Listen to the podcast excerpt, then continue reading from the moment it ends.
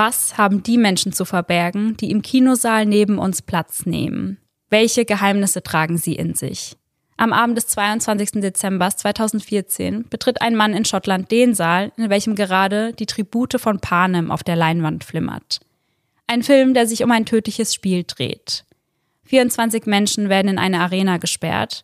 Nur einer von ihnen kommt lebend wieder raus. Was die anderen Kinobesucher nicht ahnen, ist, dass eben jener Mann am Abend zuvor selbst einem Menschen das Leben genommen hat. Und somit Hello an jeden True Crime Junkie, der heute wieder bei Eyes in the Dark eingeschaltet hat. Sarah und ich erzählen uns hier jeden Sonntag einen wachen Kriminalfall aus aller Welt und wechseln uns dabei immer ab. Und heute sitzen wir wieder in einem Raum, was sehr, sehr schön ist. Yay! Nach zwei Monaten nehmen wir endlich wieder so richtig zusammen auf. Ja. Wir haben ja auch das eine oder andere Mal über Videocall aufgenommen, aber das ist halt was ganz anderes. Ja. Da gab es vorher dann keinen Iced Coffee. Nee, den habe ich sehr, sehr vermisst und da habe ich mich heute auch wieder riesig drüber gefreut. Ja, ich freue mich auch sehr, wieder hier in meinem Wohnzimmer Ja. zu sitzen. Mit dir zusammen, auch wenn ich dich nicht richtig sehe, weil ich meine Kontaktlinsen immer noch nicht reingemacht habe. Auch gut. Aber ich freue mich sehr und ich bin sehr, sehr gespannt auf deinen Fall. Bei unserer Recherche konzentrieren wir uns hauptsächlich auf Internetquellen. Das bedeutet, wir lesen eben Dutzende Artikel, schauen uns Prozessvideos oder auch Videos von Überwachungskameras an und im besten Fall besorgen wir uns ein dazugehöriges Buch, falls vorhanden. Und ich finde es witzig, dass du das sagst, weil du hast ja auch gesagt, dass Julia auf Bali das ergänzt hat. Ja. Und ich war gestern bei uns auf der Kerbe und habe auch eine getroffen oder mich mit einer unterhalten, die unseren Podcast hört. Und dann habe ich auch gesagt, ja, manchmal lesen wir auch ein Buch. Und sie so, falls vorhanden. Ah, geil, Also, geil. Ja. Finde ich cool, dass es irgendwie schon so drin ist. Ich Ja. habe das als sehr überflüssig empfunden, irgendwann dieses Falls vorhanden. Aber anscheinend hat das Falls vorhanden schon eine große Fanbase. Ja. Ich werde mich bessern und werde das wieder regelmäßig mit reinnehmen. All die daraus gesammelten Informationen, die verpacken wir dann für euch in unsere jeweilige Folge. Und falls euch das Endergebnis gefällt, lasst uns das auf jeden Fall wissen. Mittlerweile könnt ihr auf Spotify die Folge an sich bewerten. Da schauen wir auf jeden Fall immer sehr fleißig rein. Das finde ich nämlich richtig cool. Und ihr könnt natürlich auch Sternchen dalassen oder uns eben auf Instagram schreiben. Da kriegen wir auch immer viel Feedback und freuen uns, wenn wir da in den Austausch gehen können. Dort heißen wir eyeinthedark.podcast. Yes. Und Sarah, in der Einleitung habe ich ja jetzt schon erwähnt, dass wir heute nach Schottland gehen. Ich weiß gar nicht, ob wir im Zuge des Podcasts schon mal in Schottland waren. Ich glaube, es war immer nur England. Ja, ich glaube auch. Ich kann mich nicht daran erinnern, dass wir mal in Schottland waren. Ich auch nicht. Aber warst du denn schon mal in Schottland? Nein, aber eine Freundin von mir war schon mal in Schottland mit ihrer Familie und sie fand das sehr schön dort. Ja, und ich glaube, gerade für uns Harry Potter-Fans wäre das auch mal ein Ziel, was man auf die Liste setzen sollte, weil da wurden ja auch einige ja, Szenen von Harry Potter gedreht. Ja. Man kann ja auch den Zug da Ja. durchfahren sehen.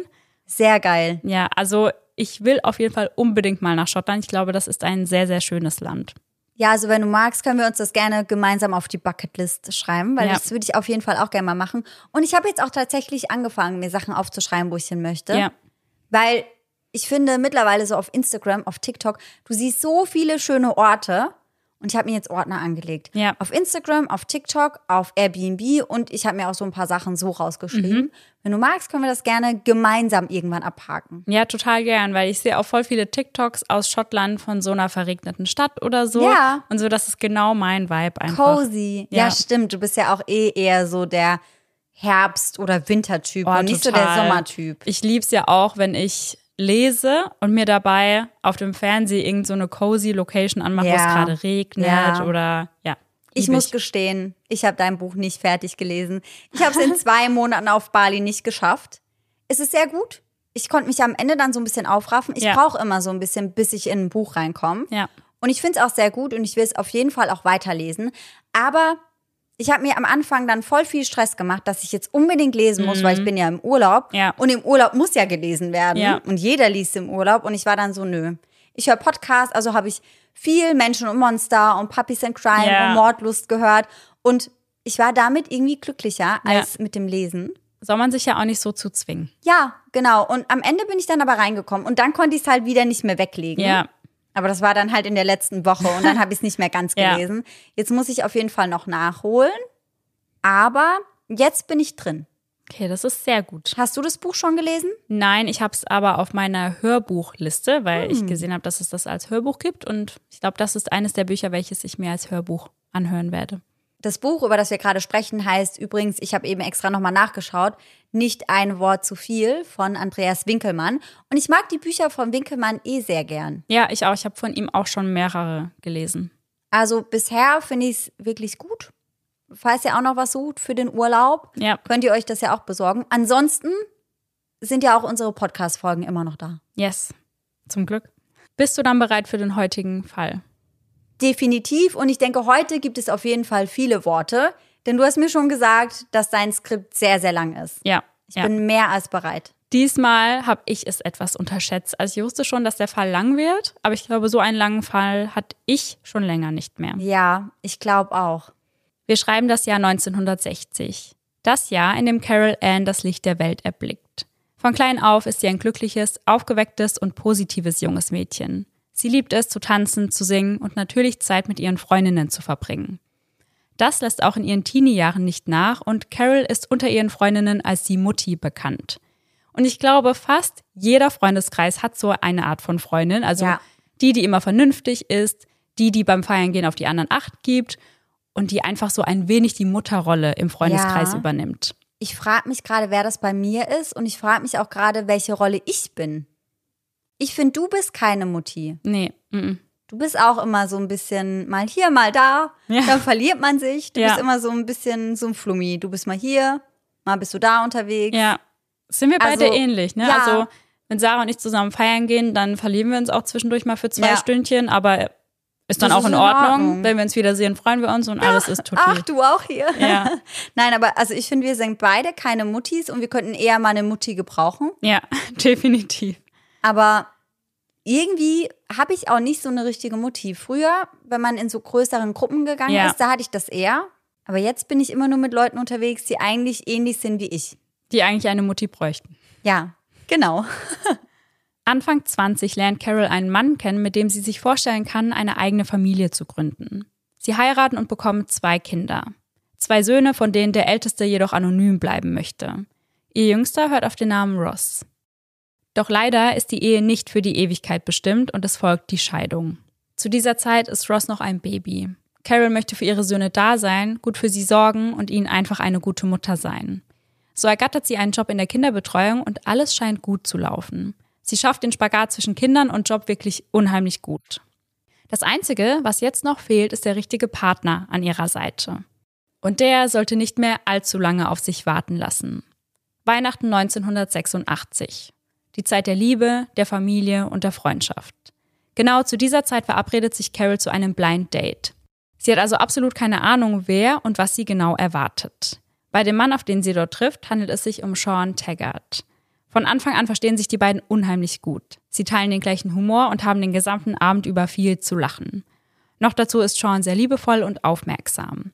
Die beiden werden ein Paar und somit lernt Sean dann auch Carols Söhne kennen, die zu diesem Zeitpunkt vier und anderthalb Jahre alt sind. Und ich glaube, das ist für eine Mutter mit das Wichtigste, dass sich ein neuer Partner eben auch gut mit den Kindern versteht. Ja, auf jeden Fall. Und auch interessiert ist Ja. an den Kindern. Weil es gibt ja auch ganz, ganz viele Menschen, sowohl Männer als auch Frauen, die nicht unbedingt was damit anfangen könnten, wenn der neue Partner schon ein Kind hat. Ja, ja. Und ich glaube, das ist halt so essentiell. Mhm. Das muss einfach passen. Ja, total. Und bei den beiden trifft das definitiv zu. Und es trifft sogar eigentlich mehr als zu, denn Sean versteht sich so gut mit den Kindern, als wären es seine eigenen. Also er behandelt sie, als wären es seine eigenen. Und die Bindung zwischen ihnen wird dann auch so eng, dass sie beginnen, ihn Dad zu nennen. Er wird also quasi ein zweiter Papa für die Jungs. 18 Monate nach Beginn der Beziehung sind sie dann nicht mehr nur zu viert, sondern zu fünft, als Tochter Lorraine das Licht der Welt erblickt. Die Familie ist nun komplett. Doch Carol leidet nach der Geburt an einer Wochenbettdepression.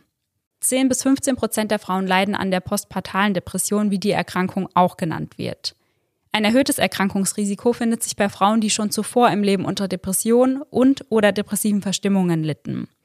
Laut der Deutschen Depressionshilfe unterscheiden sich die Symptome bei dieser Erkrankung nicht von depressiven Störungsbildern, die eben unabhängig von der Geburt auftreten. Allerdings zeigt sie einige Besonderheiten auf, welche sie auf ihrer Website auflisten. Dazu zählt eine ausgeprägte emotionale Labilität, die Unfähigkeit, positive Gefühle für das eigene Kind zu entwickeln, bis hin zur Gefühllosigkeit. Hm. Übermäßige Angst und Sorge um das Wohlergehen des Kindes, ausgeprägte Gedanken und Zweifel an den eigenen Fähigkeiten als Mutter sowie Versagensängste. Dann können noch Zwangsgedanken dazukommen, also zum Beispiel sich selbst oder dem Kind schaden zu wollen. Und es kann sich auch durch Stillprobleme äußern. Sie weisen auf ihrer Website aber außerdem darauf hin, dass diese Art der Depression von den sogenannten Baby Blues zu unterscheiden ist. Letzteres klingt nach einiger Zeit ohne Behandlung wieder ab und diese Baby Blues sind auch ziemlich häufig. Also wir sprechen hier von 50 bis 80 Prozent aller Mütter. Ach nee, Ja. das wusste ich gar nicht. Ich auch nicht. Ich dachte, das wäre viel weniger. Ja, voll, weil da wahrscheinlich auch total selten drüber gesprochen Ja, wird, ja. weil man sicherlich schräg angeschaut wird, wenn man eben sowas äußert. Ja, genau. Also weil man dann eben das Gefühl hat, so Gefühle darf man als Mutter nicht verspüren. Total. Dann hat man wahrscheinlich auch Angst, wie du sagst, vor der Reaktion aus dem Umfeld. Ja, voll. Und das finde ich dann aber auch wieder so traurig, Ja. weil wenn das so viele Frauen haben, dann sollte das ja ganz anders behandelt werden. Ja, absolut. Also selbst wenn das wenige Personen nur hätten, Ja. ist das ja was, da können sie nichts dran machen, da können sie ja nichts für. Aber wenn das so normal schon fast ist, Ja. wie kann es dann sein, dass darüber niemand spricht? Ja, so ein richtiges Tabuthema irgendwie, Ja, was es nicht sein sollte. Ja, Und dabei handelt es sich um eine depressive Verstimmung, geprägt von Stimmungsschwankungen, Müdigkeit, Erschöpfung, Traurigkeit und Ruhelosigkeit. In der Regel, also laut der Deutschen Depressionshilfe, dauert diese Verstimmung einige Tage an, teilweise auch Wochen, aber eben nicht so lange wie die postpartale Depression. Sie schreiben auf ihrer Seite auch, was ich irgendwie wichtig fand mit reinzunehmen, dass die Wochenbettdepression eine Erkrankung ist, die behandelt werden kann. Wie du auch schon sagst, das sucht man sich nicht aus. Und dass es eben kein Zeichen dafür ist, dass man eine schlechte Mutter ist oder sein Kind nicht genug liebt. ja, Weil ich glaube, Mütter, die an solch einer Depression leiden, die haben dann das Gefühl, sie lieben ihr Kind nicht genug und wollen da nicht drüber sprechen Ja. und fühlen sich einfach schlecht und haben irgendwie auch Schuldgefühle. Aber das muss man eben nicht haben. Also wenn man merkt, man leidet darunter, da kann man sich Hilfe suchen. Und ich habe euch dazu auch den Link zur Deutschen Depressionshilfe in die Shownotes gepackt, denn auf der Seite sind ganz viele Anlaufstellen verlinkt, an die ihr euch wenden könnt, wenn ihr selbst oder Menschen aus eurem Umfeld betroffen sind. finde ich gut. Wie ihr merkt, macht Carol also eine sehr schwere Zeit durch, doch sie sucht sich Hilfe und beginnt Antidepressiva zu nehmen. Lorraine beschreibt ihre Kindheit daher als glücklich und schön. Die Familie ist immer viel unterwegs, im eigenen Garten beim Footballspielen oder draußen mit dem Boot. Und genau wie ihre Mutter liebt Lorraine es zu singen und zu tanzen. Noch dazu hat sie die Schauspielerei für sich entdeckt. Bereits mit zweieinhalb Jahren wird sie Teil des Tab- und Jazzkurses und ihre Mutter Carol ist dabei ihre größte Unterstützerin. Also sie ist unheimlich stolz auf sie und sie nimmt an jedem Auftritt teil. Also sie schaut sich wirklich alles an, was Lorraine macht. Auch zu ihrem Bruder pflegt Lorraine ein sehr enges Verhältnis. Oft spielen sie zusammen mit ihren Barbies oder tollen gemeinsam im Garten herum. Und ungefähr zu dieser Zeit kauft Carol im Petticoat Bay in Kinghorn einen kleinen Karawan. Also Petticoat Bay ist wie eine Art Ferienpark, der eben unter anderem Dutzende Karawane beherbergt und direkt am Meer liegt. Und das Ganze liegt nur 10 bis 15 Minuten von ihrem Zuhause entfernt und dort haben sie also die Möglichkeit, dem Alltag zu entfliehen und auch nahe dem eigenen Zuhause in Dunfermline ein wenig Urlaubsatmosphäre zu genießen. Neben der Zeit im Karawan geht es für die Familie einmal im Jahr dann noch gemeinsam in den Urlaub. Oft verbringen sie diesen auf Campingplätzen, so kann auch der Hund sie problemlos begleiten. Von außen sind die Taggarts also die idyllische, perfekte Familie, die sich jeder wünscht. Carol hat jedoch immer mehr das Gefühl, zu wenig Zeit mit ihren Kindern verbringen zu können. Und so entscheidet sie sich, ihren Job zu kündigen und daheim eine eigene Kinderbetreuung auf die Beine zu stellen. Das heißt, ein Teil des Hauses wird nun zum Kindergarten umfunktioniert, natürlich getrennt vom Wohnbereich. Und so hat sie eben die Möglichkeit, ihrem Traumjob nachzugehen, aber auch mehr Zeit mit ihren eigenen Kindern verbringen zu können. Was ja eigentlich nach einem guten Kompromiss klingt. Ja, total. Doch genau zu dieser Zeit, als alles so gut zu laufen scheint, wird die Familie von einem Schicksalsschlag getroffen. Carols erster Mann verstirbt bei einem Unfall. Für die zwei Jungs beginnt eine sehr schwere Zeit. Sie wissen nicht, wie sie mit ihrer Trauer umgehen sollen und so bekommen sie auch immer mehr Probleme in der Schule. Sean lässt ihnen zu dieser Zeit Dinge durchgehen, die er sonst nicht dulden würde. Beispielsweise verschwinden immer wieder Süßigkeiten im Haus, aber er lässt das dann einfach gut sein. Doch irgendwann fangen sie an, ihren Eltern Geld zu stehlen und Vandalismus zu betreiben. Carol lässt Sean jedoch nicht hart durchgreifen. Sie glaubt, dass die Jungs jetzt keine Strafen, sondern Zuneigung benötigen. Sie möchte für ihre Söhne da sein und es ihnen nicht noch schwerer machen, als es eh schon ist. Immer wieder kommt es so zu Streit. Streit zwischen Carol und Sean, Streit zwischen Sean und den Jungs. Und schnell merken die beiden Söhne, dass ihnen keine Grenzen mehr gesetzt werden, was dazu führt, dass sie anfangen, eine Anspruchshaltung zu entwickeln. Mhm. Und an der Stelle habe ich mich gefragt, wie man Kinder bei der Trauer unterstützen kann und wie man am besten für sie da sein kann. Und ab dem dritten Lebensjahr beginnen Kinder wie Erwachsene in mehreren Phasen zu trauern. Allerdings ist die Trauer bei ihnen nicht kontinuierlich. Also das heißt, im einen Moment weinen sie vielleicht ganz stark und im nächsten sind sie wieder fröhlich am Spielen. Auf der Website der Kinder-Jugendtrauer werden einige Punkte aufgeführt, wie man Kinder und Jugendliche bei der Trauer unterstützen kann. Und da habe ich euch an der Stelle mal ein paar mitgebracht. Erstens angemessen informieren. Das heißt, dem Kind zeigen, dass das Ganze kein Tabuthema ist, dass es Fragen stellen kann und dass man dem Kind auch bewusst erzählt, was passiert ist. Also sie sagen auch, man soll nicht sagen, die Oma ist einfach eingeschlafen, weil Kinder dann zum Beispiel denken könnten, dass Einschlafen etwas Schlimmes ist oder dass sie Angst davor bekommen könnten. Ja, okay. Mhm. Also dass man mit ihnen schon offen über den Tod spricht. Zweitens, die Kinder mit einbeziehen. Das beinhaltet auch nachzufragen, wie die Kinder einbezogen werden möchten, ihnen also Möglichkeiten aufzuzeigen, was zum Beispiel auch die Teilnahme an der Beerdigung angeht. Drittens, Abschied ermöglichen. Die Kinder also an der Beerdigung teilnehmen lassen, sie zumindest fragen. Dabei muss aber immer eine Bezugsperson anwesend sein. Und man kann Kinder zum Beispiel auch Briefe schreiben lassen, indem sie noch einmal letzte Worte an den Verstorbenen loswerden können oder solche Dinge. Und da habe ich dran denken müssen, dass meine Oma gestorben ist. Da war ich acht. Und da habe ich auch ganz viele Bilder gemalt, um das so auszudrücken, wie ich mich fühle. Und damals habe ich dann einen Stein ausgesucht, den ich mit an ihr Grab gelegt habe. Und der Ach, liegt schön. jetzt 20 Jahre später immer noch da. Oh, schön. Ja. Ja, ich glaube, oftmals wollen die Eltern die Kinder dann eher schützen, Ja. indem sie sie da raushalten. Aber wie du das gerade vorgelesen hast, ist das ja scheinbar gar nicht gut. Ja. Und ich kann mir auch vorstellen, also ich finde, das ergibt auch Sinn, wenn du sagst, wenn man sagt, die Oma ist einfach eingeschlafen, dass die Kinder dann Angst haben, abends einzuschlafen Ja. oder Angst haben, wenn die Mama schlafen geht und dass das ja total kontraproduktiv eigentlich ist. Aber ich habe mir da bisher noch nie groß Gedanken drum gemacht. Ich auch nie. Und ich glaube, dass viele mit Kindern auch nicht so offen über den Tod sprechen, was man ja auch verstehen kann. Mhm. Ja, Aber auf der Seite hieß es auch, dass das den Kindern auf jeden Fall helfen kann, das besser zu verstehen und das besser anzunehmen. ja, irgendwie. vor allem, wenn sie eben wirklich wie Erwachsene schon in Phasen trauern, Ja, dann muss man sich da ja auch so ein bisschen reinversetzen und sich überlegen, wie wäre das für mich? ja, Und Kinder verstehen viele Dinge von sich selbst aus halt noch nicht und brauchen dann eben jemanden, der das erklärt ja, und der sie da irgendwie so ein bisschen durchführt. Ja. Und wenn das aber halt gar nicht passiert, dann ist das für sie wahrscheinlich noch viel, viel schlimmer, als wenn sie es ordentlich erklärt bekommen. ja. Und es ist eben auch wichtig, wie gesagt, dem Kind zu zeigen, dass man darüber sprechen kann, Ja. dass es so viele Fragen stellen kann, wie es möchte, um das. Ganze eben besser verstehen zu können. Ja, voll. Und dann sind Rituale und gewohnte Routinen auch sehr wichtig, denn vertraute Abläufe geben Kindern und Jugendlichen in einer solchen Zeit Sicherheit. Also als Beispiel wird da aufgeführt, dass zum Beispiel trotzdem jeden Tag noch um die gleiche Zeit zu Abend gegessen wird, zum Beispiel. Und natürlich kann das Ganze bei Jugendlichen etwas schwieriger sein, weil ich meine, wir waren alle Teenies und ich weiß noch, wie ich da war. Und Teenies ziehen sich ja auch einfach oft zurück und wollen mit niemandem über ihre Gefühle so richtig Ja. Und da wird gesagt, dass es auch hier wichtig ist, einfach Zuwendung zu zeigen und eine beständige Anwesenheit an den Tag zu legen. Also ihnen auch deutlich zu machen, hey, wenn du reden willst, dann bin ich da. Dr. Hannes Wechner schreibt in dem Artikel Jugendliche trauern anders. Zitat. Jugendliche suchen sich ihre Form von Trauer. Die kann laut sein, intensiv, impulsiv und verstörend. Die Grenzen ausloten, dann aber wieder so, als wäre nichts gewesen.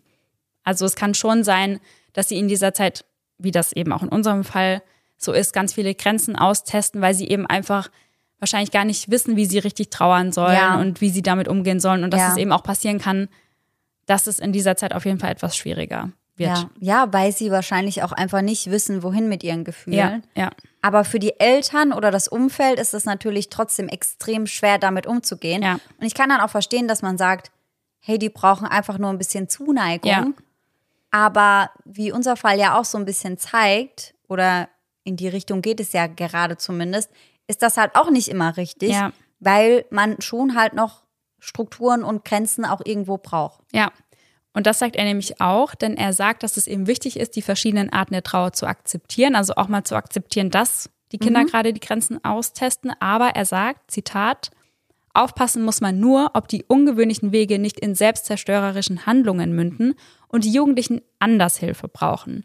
Doch bis dahin gelte bei Jugendlichen wie auch bei Erwachsenen, es gibt kein richtiges oder falsches Trauern. Ja. Also ich glaube, dass man das eine Zeit lang einfach wirklich zulassen muss, dass die Ja. Kinder zu der Zeit einfach ihre Grenzen austesten und sich einfach anders verhalten als sonst, aber dass man, glaube ich, den Zeitpunkt abpassen muss, wo man schauen muss, okay, braucht das Kind jetzt vielleicht professionelle Hilfe oder müssen wir da anders rangehen?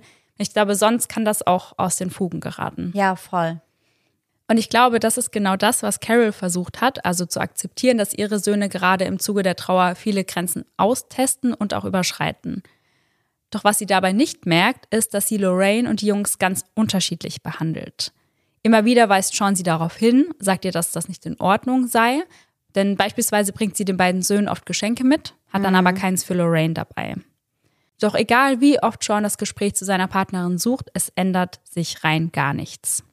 Irgendwann lernt der Älteste mit seiner Trauer umzugehen und somit ändert sich auch sein Verhalten wieder. Mit ihm haben sie ab da an auch keine Probleme mehr, also es ist eigentlich alles wie immer. Anders sieht das Ganze bei seinem jüngeren Bruder aus.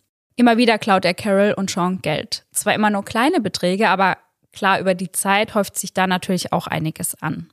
Und zwar so viel, dass Sean irgendwann das Gespräch zu Ross sucht. Und als Carol das mitbekommt, wird sie wütend. Wütend, weil Sean Ross zurechtgewiesen hatte. Sie geht sogar so weit, sich bei ihrem Sohn für Seans Verhalten zu entschuldigen. Okay. Und Ross ist mittlerweile der Meinung, dass er mit allem davonkommt und so denkt er gar nicht dran, mit dem Clown aufzuhören. Und irgendwann beginnt Ross eifersüchtig auf seine eigene Schwester zu werden. Denn ich habe ja vorhin erzählt, dass Carol Lorraine immer zu ihren Auftritten fährt und sie da unterstützt. Und ihm passt das absolut nicht in den Kram. Dabei ist aber er doch derjenige, der öfter mal Geschenke mitgebracht bekommt. Ja. Und das bekommt Lorraine dafür ja dann nicht. Und das wird jetzt auch noch mehr, denn Carol bekommt ein schlechtes Gewissen, fühlt sich schlecht, ihren Sohn allein zu lassen, während sie sich um ihre Tochter kümmert. Doch schnell hat sie auch dafür eine Lösung parat, auch wieder Geschenke. Das heißt, jedes Mal, wenn sie Lorraine irgendwo hinfahren muss, kommt sie mit einem Geschenk für Ross wieder zurück. Okay. Und wie alt ist Ross zu diesem Zeitpunkt ungefähr? Ist es immer noch im Teenageralter? Ja, ja. Für Sean ist das unbegreiflich und ab einem gewissen Zeitpunkt schlägt er dem mittlerweile jungen Mann vor, sich einen Teilzeitjob zu suchen. So könne er schließlich sein eigenes Geld verdienen. Und ich vermute, damit hat jetzt niemand gerechnet, aber Ross befolgt den gut gemeinten Rat und findet einen Job in der Princess Street in Edinburgh nahe des Schlosses. Und die Arbeit macht ihm nicht nur Spaß, sondern bringt auch endlich Struktur in seinen Alltag. Lange behält er den Job jedoch nicht, denn auch dort beginnt er zu stehlen. Ja, weil er ja auch gelernt hat, dass das nie Konsequenzen hat. Ja. Und als er gefeuert wird, teilt ihm sein Chef mit, dass er stets ein guter Mitarbeiter war, also dass er sehr traurig darüber ist, dass er ihn feuern muss, dass er ein solches Verhalten aber keineswegs dulden kann.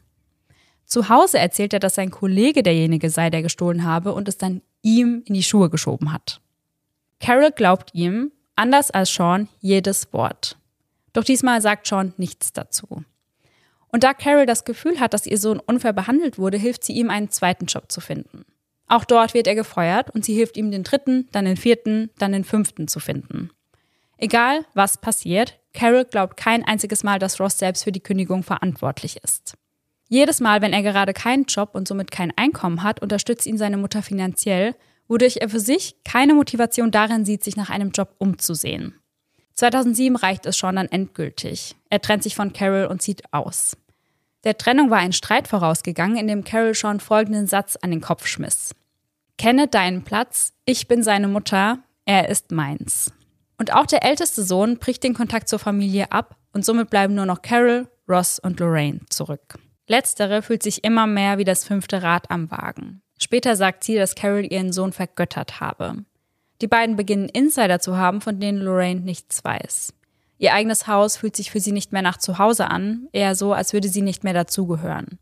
Als sie einmal ein Wochenende bei ihrem Vater verbringt, will sie danach eigentlich gar nicht mehr zurück. Und jedes Mal, wenn es zu Streit zwischen den Geschwistern kommt, steht Carol hinter ihrem Sohn, also nie hinter Lorraine. Ja, also das hört sich auch eher so an, als wäre das keine Mutter mit zwei Kindern, sondern als wäre das so eine toxische Dreierfreundschaft, Ja. wo eine Person immer ausgegrenzt wird. Aber, also ohne hier irgendwem nahe treten zu wollen, ich habe das echt schon oft mitbekommen, dass Mamas, vor allem bei ihren Söhnen, voll extrem hinten dran stehen und anders sind als mit ihren Töchtern. Man sagt das ja auch manchmal, dass Mütter und ihre Söhne eine ganz besondere Bindung Ja. haben und Väter zu ihren Töchtern. Genau, genau. Und das, finde ich, sieht man hier auf eine sehr ungesunde und sehr erschreckende Art und Weise nochmal ganz, ganz deutlich. Ja. Also das ist auf keinen Fall mehr normal. Und ich denke, das wird auch nochmal in eine noch extremere Richtung abrutschen. Ja. Aber selbst jetzt schon, wenn die Tochter sich immer ausgeschlossen fühlt, das darf einfach auf gar keinen Fall der Fall sein. Ja, weil zu Hause sollte so dein Safe Space sein und wenn du da nicht mehr gern zurückgehst, das ist wirklich ganz schlimm. Voll. Es dauert auch nicht lange, bis die Lage zu Hause völlig aus den Fugen gerät. Es ist ein Abend, an dem sowohl Lorraine als auch Ross ausgehen. Nachdem sie ungefähr zur gleichen Zeit zu Hause ankommen, wickelt Ross seine Schwester in eine Decke und schreit sie an. Du denkst, du hast alles, nicht wahr? Als Carol die Geräusche hört, geht sie nachsehen. Lorraine blickt zu ihrer Mutter, die im Türrahmen steht. Sie fragt, warum streitet ihr euch? Daraufhin schreit Ross immer wieder sie, sie, sie und beginnt auf seine kleine Schwester einzuschlagen. Um sich zu schützen, formt sie ihren Körper zu einer Art Kugel. Immer wieder ruft sie nach ihrer Mutter, doch diese bewegt sich keinen Meter. Also sie bleibt dort stehen, schaut zu, aber unternimmt nichts. Sagt auch nichts. Nein. Und Ross schlägt Lorraine weiter auf den Rücken und die Rippen ein. Noch Jahre später fragt sich Lorraine, warum sie nichts unternommen hat. Hatte sie selbst Angst vor ihm? War sie in einem Schockzustand? Doch auf all diese Fragen sollte sie nie eine Antwort bekommen. Für Lorraine ist der Punkt erreicht, an dem sie nichts mehr mit Ross zu tun haben möchte. Sie ist nun fast 19 Jahre alt und entscheidet sich zu ihrem Freund Steve zu ziehen. Dieser beschreibt Ross als arrogant und überheblich. Leiden konnte er ihn nie. Nun bleiben also nur noch der mittlerweile Mitte 20-jährige Ross und seine Mutter Carol zurück.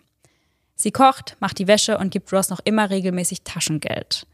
Dafür gibt sie ihm ihre Bankkarte, damit er sich das Geld selbst abheben kann. Und wie ihr es euch sicher denken könnt, hebt er natürlich nicht den vereinbarten Betrag, sondern einen deutlich höheren ab.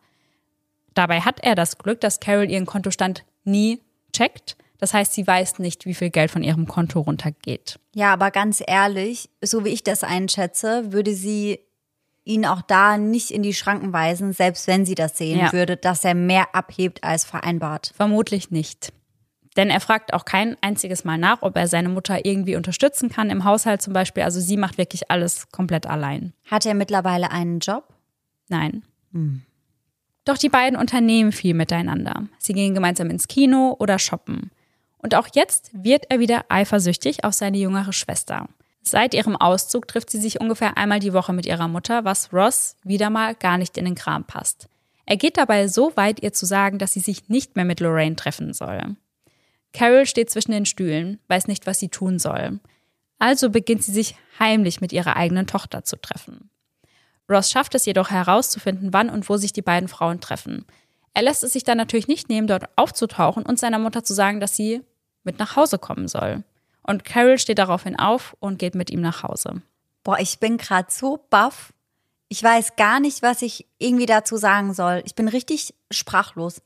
Also Ross hat sie halt wirklich so weit manipuliert, dass sie alles macht eigentlich, was er sagt. Ja, er hat sie total im Griff. Ja, ja. Und alleine, dass sie das Gefühl hat, dass sie zwischen den Stühlen stehen würde, Ja, wenn sie ihre eigene Tochter trifft. ja. Ganz schlimm. So beginnt sie sich nach und nach von ihrer Tochter zu distanzieren. Zwar versucht diese immer wieder den Kontakt aufrechtzuerhalten, doch ihre Mutter macht ihr das sichtlich schwer. Als Lorraine und Steve heiraten, erscheinen die beiden jedoch, natürlich gemeinsam. Auf Außenstehende wirken sie eher wie ein Paar und nicht wie Mutter und Sohn. Oft wird Lorraine daraufhin auf die Beziehung der beiden angesprochen. Lorraine hat in Steve eine neue eigene Familie gefunden und diese eigene Familie wird 2014 mit dem ersten gemeinsamen Sohn ergänzt.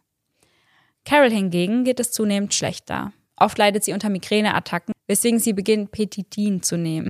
Dabei handelt es sich um ein opioides Schmerzmittel, welches bei starken bis sehr starken Schmerzen eingenommen wird, beispielsweise bei Tumorschmerzen oder nach Unfällen und Operationen.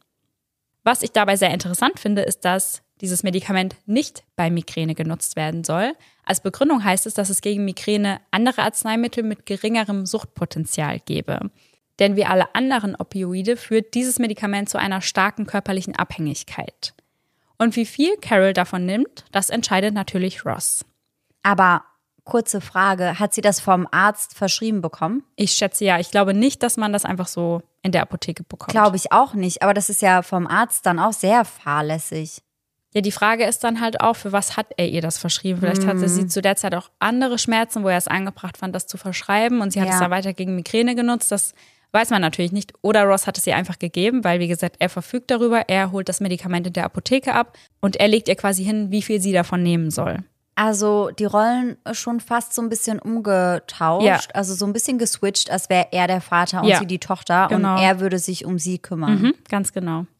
Neben der Medikamentenvergabe kontrolliert er außerdem ihre sozialen Kontakte, sorgt dafür, dass sie davon bald keine mehr hat. Zu dieser Zeit beginnt Carol auch wieder Antidepressiva zu nehmen und auch hier kontrolliert Ross, wann und wie viele sie davon einnimmt. Er ist es auch, der die Medikamente aus der Apotheke abholt. Man sieht also, das einzige Mal, dass er etwas für seine Mutter tut, ist, wenn er für sich einen Vorteil darin erkennen kann.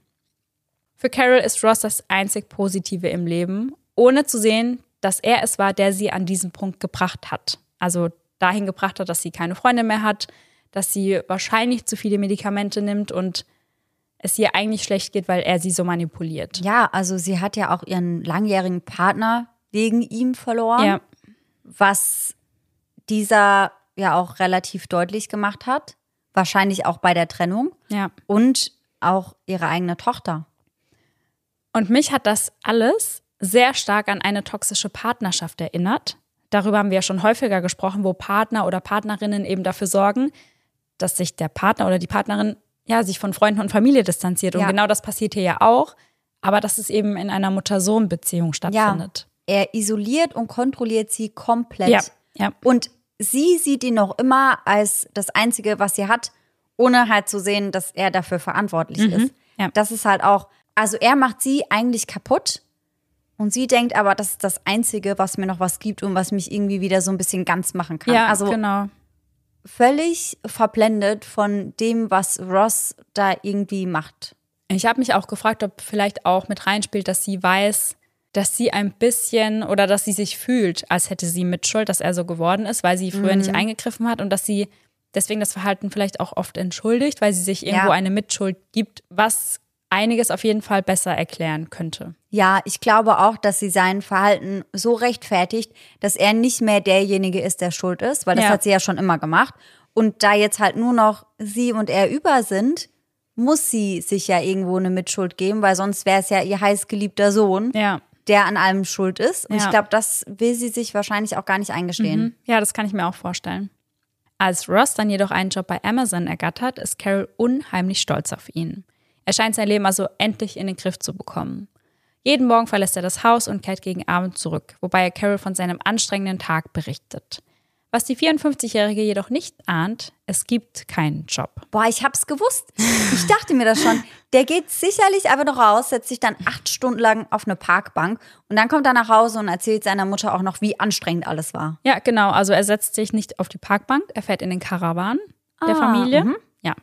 Aber der Rest, der stimmt so. Er chillt da den ganzen Tag, trifft dort Frauen, schaut Fernseh und fährt dann abends wieder nach Hause und sagt dann auch bestimmt noch, oh, mein Tag war so anstrengend, ich kann jetzt nichts mehr im Haushalt machen oder so ähnlich kann ich mir das sehr gut vorstellen. Mhm. Ja, ja, voll. Und sie nimmt ihm natürlich dann alles ab, was sie ja ohnehin schon die ganze Ja. Zeit macht.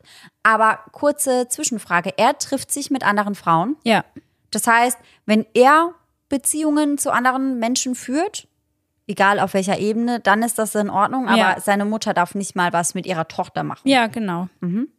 Wenn es Zeit ist, seinen Teil zur Haushaltskasse beizutragen, hebt er dieses von Carols Konto ab. Nein, wie Weil er verdient ja kein Geld, also kann er Ja, ja, ja. auch nichts beitragen. frech. Als Ray mal wieder versucht, Carol auf das Verhalten ihres Sohnes aufmerksam zu machen, wird sie wütend. Und zwar so wütend, dass sie zwei ihrer Kinder aus dem Testament streichen lässt. Und dreimal darfst du raten, wer von nun an Alleinerbe ist. Ross. Ja. Als Begründung hält sie Folgendes fest. In Anbetracht der Tatsache, dass Ross bei mir geblieben ist, mich unterstützt hat und dabei einen Großteil seiner Freiheit aufgegeben hat. Und dabei ist ja eigentlich sie diejenige, die die ganze Zeit ihre Freiheit aufgeben muss. Ja. Noch immer scheint sie nicht zu bemerken, wie sehr sie von ihrem eigenen Sohn manipuliert wird. Als Ross im Jahr 2013 30 Jahre alt wird, schenkt Carol ihm eine Reise nach New York. Während dieser Reise postet Ross 433 Bilder auf Facebook Und ich habe mir jedes einzelne davon angesehen. Wie lange waren die beiden dort? Vermutlich so eine Woche in dem Dreh. Also nicht wirklich sehr lang wahrscheinlich. Nee. 433 Bilder. Ja. Und du hast sie dir angeschaut, also erzähl mal, was man da so sieht. Also darunter sind die ganz klassischen Touri-Bilder, wie zum Beispiel beim One World Trade Center, Selfies in der Bahn, Fotos von Carol, Bilder vom Essen und eine abfotografierte Notiz vom District Hotel. Darauf heißt es, ein Geburtstag ist der Beginn einer weiteren 365-tägigen Reise. Aber dieses Jahr beginnt deine Reise in New York City. Bitte genieße dieses besondere Geburtstagsgeschenk, um damit süß in deine Reise zu starten. Also sie haben ihm im Hotel quasi so einen kleinen Cupcake oder so einen kleinen Kuchen aufs Zimmer gebracht und dazu den Zettel gelegt. Mhm. Dann postet er noch Fotos von neuen Schuhen und einem Helikopterflug über die Skyline von New York.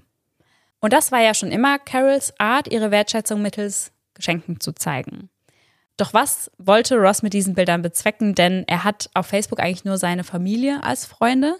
Und für Lorraine und ihren Mann ist schnell klar, dass er ihnen damit eins reindrücken will. Also Ja. so, schau mal, was ich mit Mama mache und was sie mir schenkt und was wir hier Tolles unternehmen und so auf die Art. Ja, ja, da habe ich auch eben sofort dran gedacht, dass er das eigentlich einfach nur macht, um das seiner Schwester unter die Nase zu ja, reiben. ja, Was halt auch völlig verdreht ist. total, total.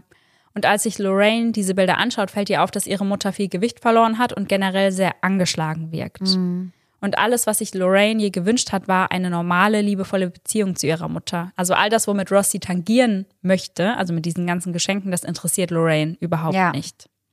Was Lorraine zu diesem Zeitpunkt nicht ahnt, dies werden die letzten Bilder sein, die sie je von ihrer Mutter sehen wird. Als die beiden von ihrer New York-Reise zurückkehren, versucht sie es noch einmal, will den Kontakt zu ihrer Mutter wieder aufbauen. Doch Ross lässt das nicht zu. Mittlerweile verbietet er ihr sogar Besuch zu Hause zu empfangen. Somit steht sie nur noch in Kontakt zu ihren Mitarbeitern und eben zu Ross. Es sollte noch einige Monate dauern, bis Carol beginnt zu begreifen, was ihr eigener Sohn ihr Tag für Tag antut. Sie beginnt dann, ihre Konten zu checken und bemerkt auch, dass sie wegen ihm keinerlei soziale Kontakte mehr hat. Sie beginnt, Dinge zu hinterfragen.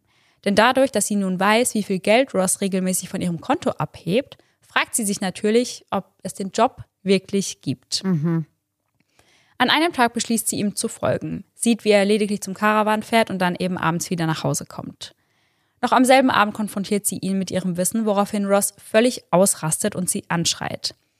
Carol hingegen bleibt ruhig, geht nicht auf sein aggressives Verhalten ein. Sie hat genug, fordert ihren Sohn auf, auszuziehen.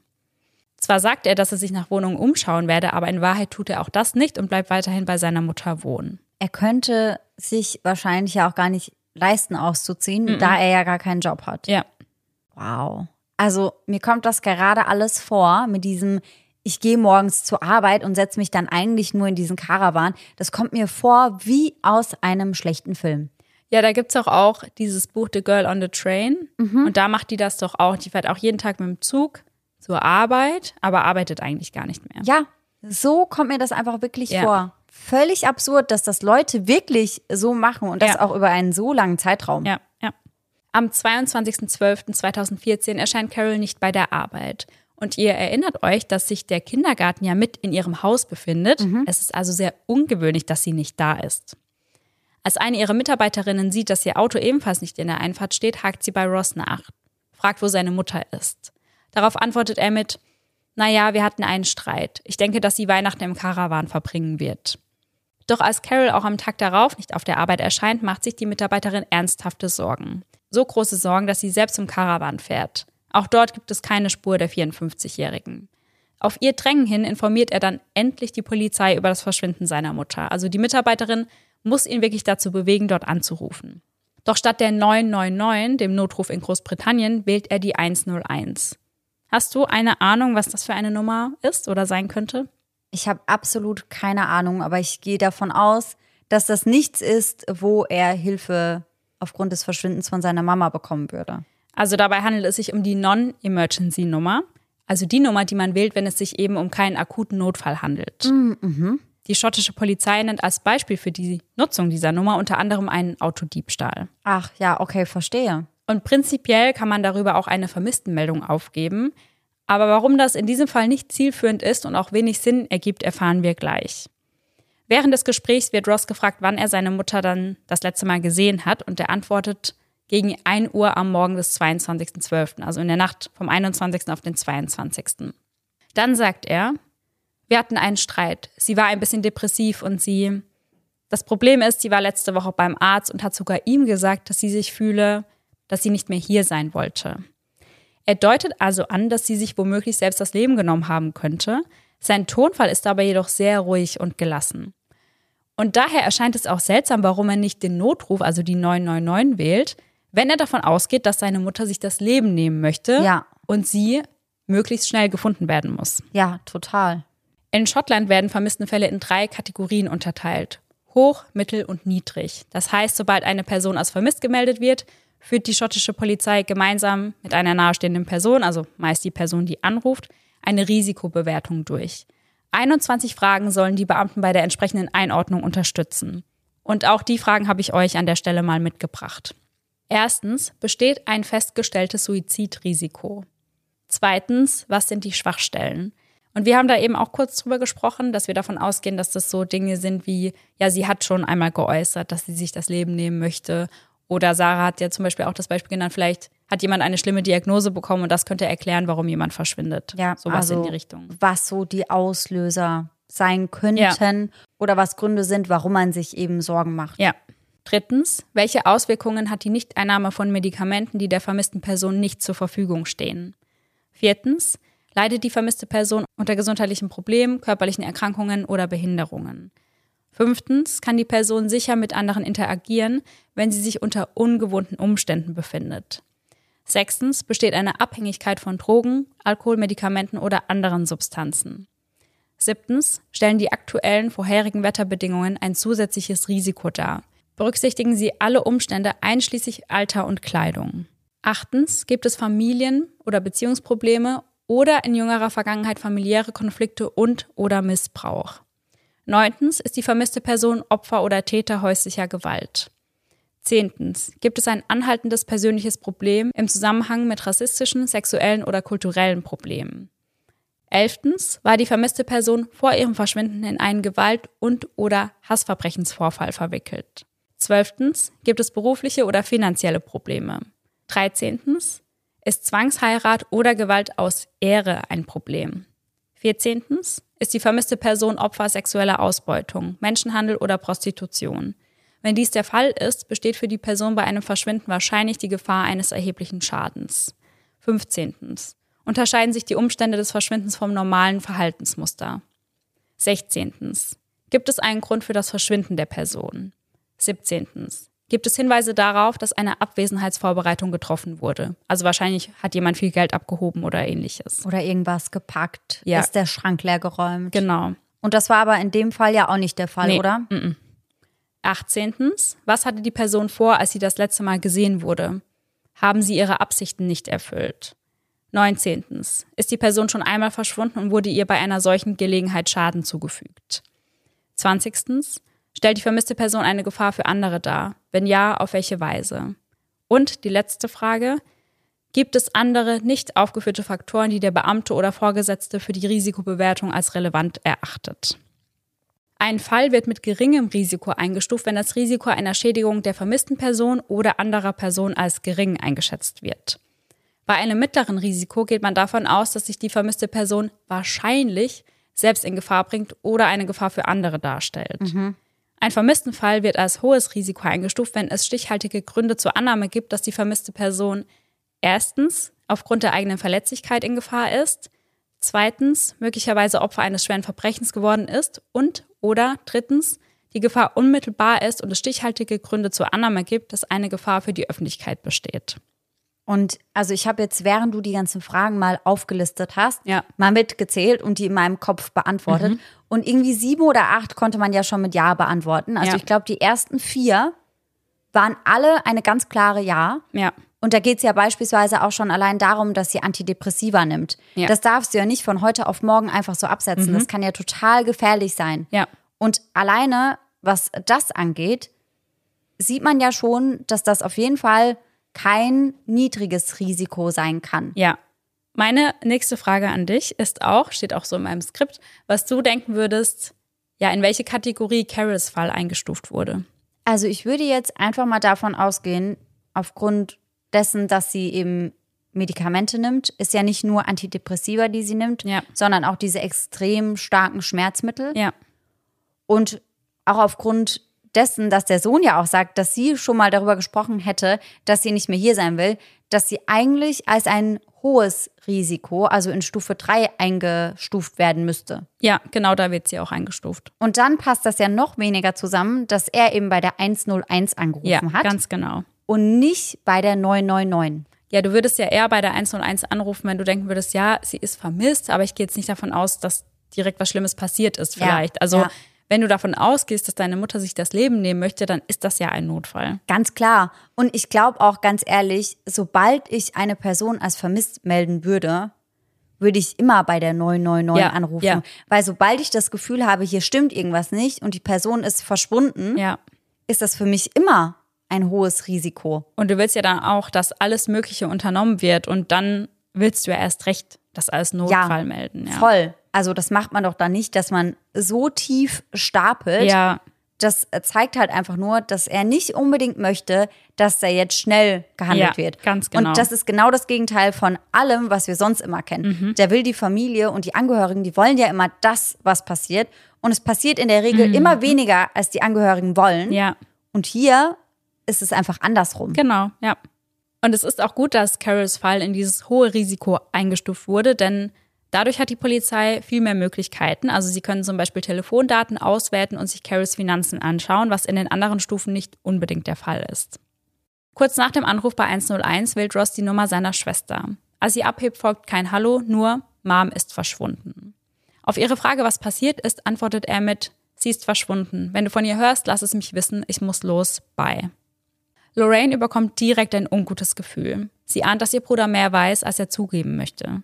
In einem späteren Interview sagt sie, ich habe direkt im Bauch gespürt, dass er etwas getan hat und dass er gelogen hat. Zu Beginn lautet die Theorie der Polizei, dass Carol vielleicht auch einfach nur Abstand von ihrem Sohn gesucht hat. Also sie erfahren ja dann, dass es immer wieder zu Streitigkeiten kam und dass er eben nicht ausziehen wollte und sie vermuten dann vielleicht, wollte sie ja dann Abstand gewinnen. Ja. Doch ihre Familie glaubt keine Sekunde daran. Denn gerade erst hatte sie ja begonnen, für sich einzustehen und sich gegen Ross zu stellen, da würde sie nicht einfach abhauen. Als Lorraine von der Polizei befragt wird, stellt man ihr die Frage, ob sie irgendeine Ahnung hat, wo ihre Mutter sein könnte. Vielleicht bei Freunden? Doch Lorraine antwortet mit einem direktem Nein. Ihre Mutter hatte zu dieser Zeit schon längst keine Freunde mehr. Die Beamten fahren fort. Würde sie einfach so weggehen? Nein. Würde sie ihr Handy in ihrer Tasche lassen? Nein. Während der gesamten Zeit teilt Ross Dutzende Artikel auf seiner Facebook-Seite. Sie alle berichten vom Verschwinden seiner Mutter. Der Polizei erzählt Ross, dass sich die beiden am Abend ihres Verschwindens gestritten hätten. Anschließend sei sie in ihrem Auto davon gefahren, habe ihr Handy jedoch zu Hause gelassen. Zunächst schauen sie sich nun das Haus etwas genauer an. Doch dort scheint alles normal zu sein. Die Betten sind gemacht und die Kissen ordentlich drapiert. Es wirkt nicht zu aufgeräumt und geputzt, aber auch nicht zu unordentlich. Also wie ein Haus eben aussieht, wenn man darin wohnt. Ja. Als die Beamten nach einiger Zeit über den Karawan informiert werden, schauen sie sich auch dort nach Hinweisen um. Aber gleiches Spiel, alles ganz normal. Keine Red Flags, wie sie sagen. Da man zu diesem Zeitpunkt von keinem Verbrechen ausgeht, findet auch keine Spurensicherung statt. Man schaut sich einfach ein bisschen um. Die Sorge der Familie wächst von Tag zu Tag. Sie starten online Dutzende Aufrufe, bitten um Mithilfe der Bevölkerung. Ihnen fällt es schwer, dem gewohnten Alltag nachzugehen. Allen bis auf Ross. Er ist oft in Pubs unterwegs und wird dort auch oft erkannt, denn mittlerweile kennt jeder den Fall seiner vermissten Mutter. Die Menschen haben Mitleid mit ihm, spendieren ihm Drinks oder zahlen sein Taxi nach Hause. Doch Ross feiert nicht nur viel, sondern ist auch auf der Dating-Website Plenty of Fish aktiv. Er schreibt Frauen an und lädt sie auf Dates ein. Am 24.12. kommt dann endlich Bewegung in den Fall. Lorraine sollte jedoch erst am nächsten Morgen davon erfahren. 25.12.2014. Anders als bei uns in Deutschland feiert man in Schottland Weihnachten am 25. morgens. Es ist das erste Weihnachten für Lorraines Sohn. Ein ganz besonderer Tag, an dem die ganze Familie anwesend ist. Doch bereits um 7 Uhr am Morgen klingelt es an der Tür. Es ist die Polizei. Sie teilen Lorraine und Sean mit, dass man Carols Auto am anderen Ende der Stadt gefunden habe. Als die junge Mutter erfährt, dass man Carols Handtasche im Kofferraum gefunden hat, weiß sie, dass etwas passiert sein muss. Denn Carol trug ihre Tasche mit dem schwarzen Lederband immer an der gleichen Stelle über der Schulter. Sobald sie ins Auto stieg, schnallte sie sich als erstes an, während sie dabei noch ihr Handy in der Hand hielt. Dann nahm sie die Tasche ab und legte sie im Fußraum hinter sich ab und das lief jedes Mal exakt so ab. Ja. Das heißt, niemals würde sie ihre Handtasche in den Kofferraum legen. Warum auch? Also ich habe das auch noch nie gemacht. Meine Handtasche, wenn ich ins Auto einsteige, dann mache ich die meistens auf den Sitz neben mich. Ja. Oder in den Fußraum vor Ja. dem Beifahrersitz. Genau. Da habe ich meine immer. Ja. Aber ich würde die auch niemals woanders hin tun. Also das würde mir auch niemals einfallen. Und ich finde, man hat ja auch solche Routinen, Ja. die man einfach nicht bricht. Also das macht man ja schon, ohne darüber nachzudenken. Total. Warum also sollte man das auf einmal ändern? Ja. Mhm. Und dann auch noch in den Kofferraum, was ja was ganz, ganz anderes ist. Nicht mal, dass sie diesmal auf dem Beifahrersitz Ja. lag. Ja, genau. Warum musste das alles passieren? Lorraine wollte ihrem Sohn doch wenigstens ein schönes Weihnachtsfest schenken. Steve versucht für sie gute Miene zum bösen Spiel zu machen, doch Lorraine stirbt innerlich, wie sie das später selbst ausdrücken wird. Die Suche nach Carol wird nun immer größer. Man sucht Felder und Wälder ab, wobei Ross stets unterstützend zur Seite steht. Ich glaube, ihr solltet dort suchen, sagt er ab und an, während er auf ein bestimmtes Gebiet zeigt. Doch weit und breit keine Spur der 54-Jährigen. Am 26.12. taucht Ross um 12.43 Uhr auf der Polizeiwache auf, sagt, dass er seit dem Fund des Wagens nichts mehr gehört habe. Zwei weitere Tage später postet er auf Facebook, ich möchte mich nur bei allen für eure Unterstützung in dieser Woche bedanken. Teilt weiterhin die Beiträge der Polizei. Hoffentlich wird meine Mutter wieder auftauchen. In den Kommentaren darunter sprechen ihm die Menschen Mut zu. Am 30.12. erhält die Polizei einen sehr interessanten Anruf, welcher sie aus einem Pfandhaus aus Edinburgh erreicht. Der Besitzer informiert die Beamten darüber, dass Ross versucht hatte, eine Uhr und einen Ring zu pfänden. Diese Information lässt die Beamten stutzig werden. Was hat es damit auf sich? Sie sichten alle möglichen Überwachungsaufnahmen und sehen Ross, wie er gegen Mittag in den Zug nach Edinburgh steigt. Weitere Aufnahmen gibt es vom Bahnhof und direkt aus dem Pfandhaus. Schnell stellt sich raus, dass es sich bei der Uhr um die seines Großvaters handelt. Der Ring ist jedoch viel entscheidender, denn der gehört Carol und es ist der Ring, den sie jeden einzelnen Tag trug. Das heißt, sie hat ihn nicht mal zum Schlafen oder zum Duschen abgelegt. Nun wird die Familie erneut befragt. Wäre Ross in der Lage, seiner Mutter etwas anzutun? Ja. Nun erscheint der Vermisstenfall noch einmal in einem völlig neuen Licht und aus diesem Grund schauen sich die Ermittler alles nochmal ganz genau an. Nun mit dem Hintergrund, dass es sich bei diesem Fall womöglich doch um eine Gewalttat handeln könnte. Sie bemerken, dass der Fahrersitz von Carols Wagen komplett nach hinten geschoben wurde, was definitiv dafür spricht, dass sie nicht die letzte Person war, die hinterm Steuer saß. Noch dazu sieht der Wagen aus, als sei jemand damit Offroad gefahren. Im nächsten Schritt werten sie die GPS-Daten des Wagens aus. Dadurch stellen sie fest, dass der Wagen zuletzt am 22.12. genutzt wurde. Das letzte Ziel, ein Haus in der King Street. Lange brauchen die Beamten nicht, um herauszufinden, wer dort lebt. Eine junge Frau. Als die Polizei bei ihr vor der Tür steht und nach Carol fragt, kann sie ihnen jedoch nicht weiterhelfen. Sie ist der Vermissten noch nie zuvor begegnet. Allerdings kennt sie eine andere Person, Ross. Die beiden hatten sich an jenem Abend für Sex verabredet. Ab diesem Punkt wird aus dem vermissten Fall eine Mordermittlung. Am 7.1. bekommt die Polizei 24 Stunden Zeit, das Haus noch einmal zu durchsuchen und es komplett auf links zu drehen. Und da dies ja relativ wenig Zeit ist, hilft wirklich jeder Beamte mit. Als sie den Teppich im Wohnzimmer anheben, entdecken sie einen Blutfleck. Als Ross mit diesem konfrontiert wird, gibt er an, seine Mutter habe Nasenbluten gehabt, das sei häufiger passiert. Und ja, Carol litt auch häufiger an Nasenbluten, also das konnte auch der Rest der Familie bestätigen. Aber es war sehr schnell zu erkennen, dass es sich bei diesem Fleck mit Sicherheit nicht um Blut handelte, welches vom Nasenbluten stammte. Die Ermittler teilen Ross mit, dass er von nun an den Karawan erst einmal nicht mehr betreten darf. Denn diesen dürfen die Ermittler am 11. Januar ebenfalls erneut unter die Lupe nehmen. Doch etwas ist anders als beim letzten Mal. Jemand hatte hier in der Zwischenzeit mehr als gründlich geputzt. Doch mittels des Luminols kann die Polizei auch dort etliche Blutspuren sichtbar machen. Überall im Karawan leuchtet es, sowohl am Boden als auch an den Wänden. Schnell wird festgestellt, dass es sich bei beiden Blutspuren um Carols Blut handelt. Für die Polizei ist klar, mit dem Karawan haben sie ihren Tatort gefunden. Sie beginnen die umliegende Umgebung abzusuchen. Wo hatte man Carol versteckt? Zunächst finden sie nichts. Doch dann fällt ihnen etwas auf, denn jeder einzelne Karawan befindet sich auf einer Holzerhöhung, Das heißt, unter jedem Karawan gibt es eine Art Kriechkeller aus Holz, den man durch eine Tür betreten kann. Mhm. Diese Türen sind bei den meisten nicht abgeschlossen, weil sie nicht wirklich genutzt werden. Also keiner nutzt das wirklich als Keller. Ja. Das ist einfach vermutlich, wenn vielleicht das Wasser mal höher steht, dass Ja. die Karawane nicht überflutet werden. Ja. Sie öffnen also diese Tür bei Carols Karawan und finden nichts. Als nächstes schauen sie sich bei den Nachbarn mit der Nummer zwei um. Als sie die Tür dort öffnen, entdecken sie etwas. Etwas, was in ein Bettlaken eingewickelt und mit einer Schnur zugeschnürt wurde. Es ist Carol. Das Bettlaken, in welches sie gewickelt wurde, passt zum Kissenbezug in ihrem Haus. Umgehend wird ihre Familie über den Fund informiert. Und Lorraine hat es zwar die ganze Zeit geahnt, es jetzt mit Sicherheit zu wissen, ist jedoch nochmal eine völlig andere Hausnummer. Lorraine und Sean müssen Carol nun identifizieren. Ihr Gesicht ist dabei jedoch bedeckt. Es wurde so schlimm zugerichtet, dass man ihnen den Anblick nicht zumuten möchte. Letztendlich identifizieren sie Carol anhand ihres Tattoos. Eine lila Rose mit einem grünen Blatt am Handgelenk. Und lila, weil das Lorraines und Carols Lieblingsfarbe war. Anhand der Autopsie lässt sich feststellen, dass Carol in den frühen Morgenstunden des 22.12. starb. Man hatte ihr mit großer Wucht immer wieder ins Gesicht geschlagen. Am 14.01.2015 wird Ross wegen des Mordes an seiner eigenen Mutter festgenommen.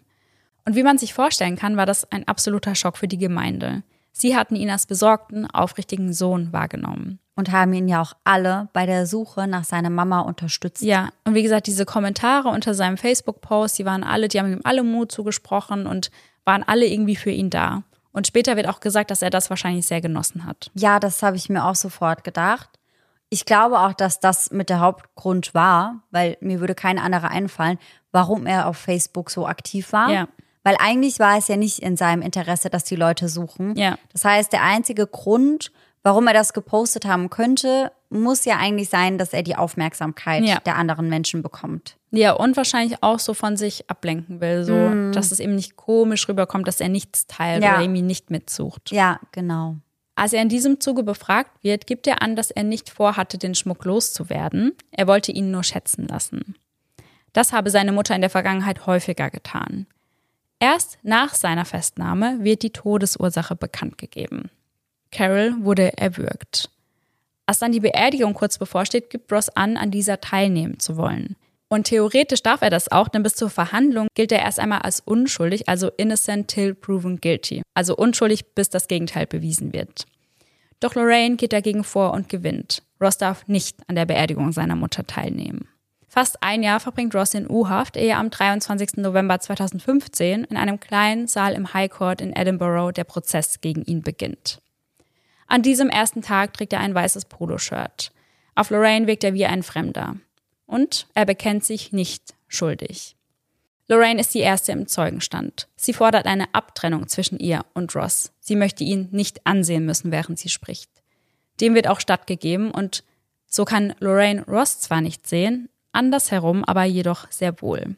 Er sieht sie die ganze Zeit an, während sie spricht und kichert dabei immer mal wieder.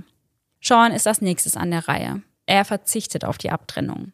Anders als Lorraine schaut Ross ihn kein einziges Mal an, hält seinen Kopf die gesamte Zeit über nach unten gerichtet.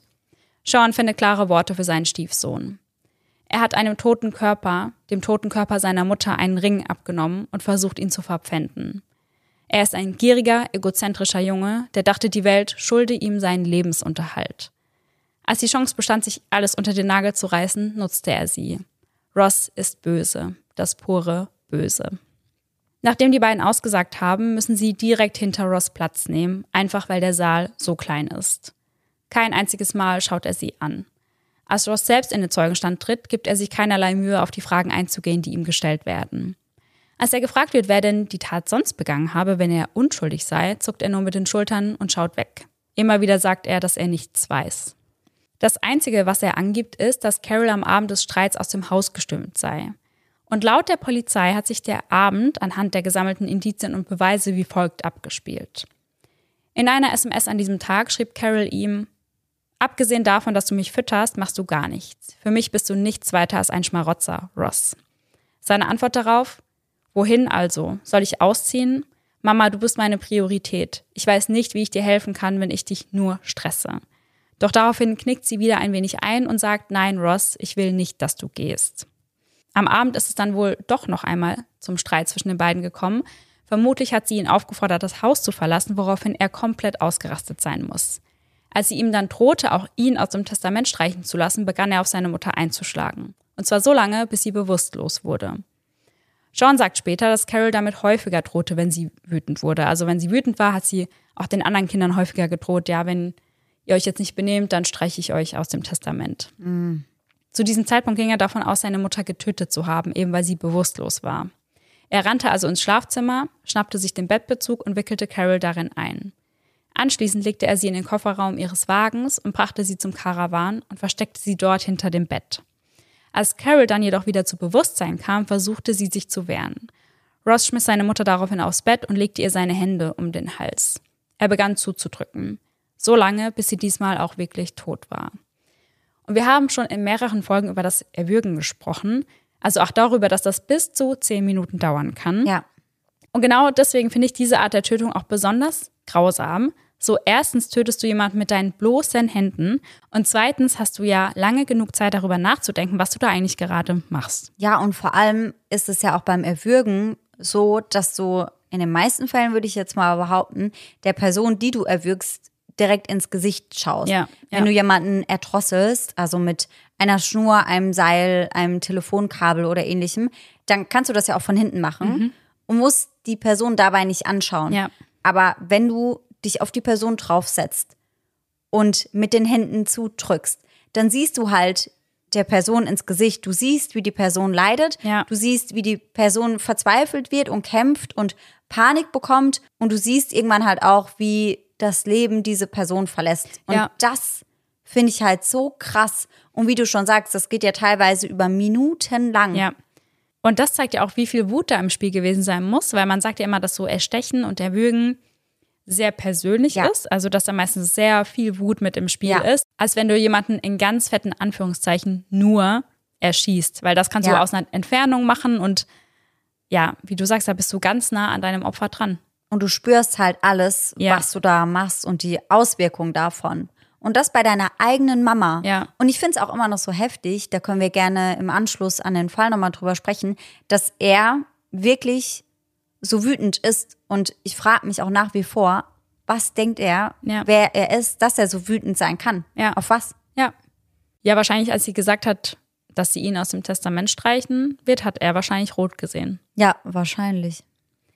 In der Nacht des Mordes gegen 4 Uhr wird Ross in der Nähe des Karawans von einer Überwachungskamera aufgezeichnet. Mit dabei hat er eine Reisetasche.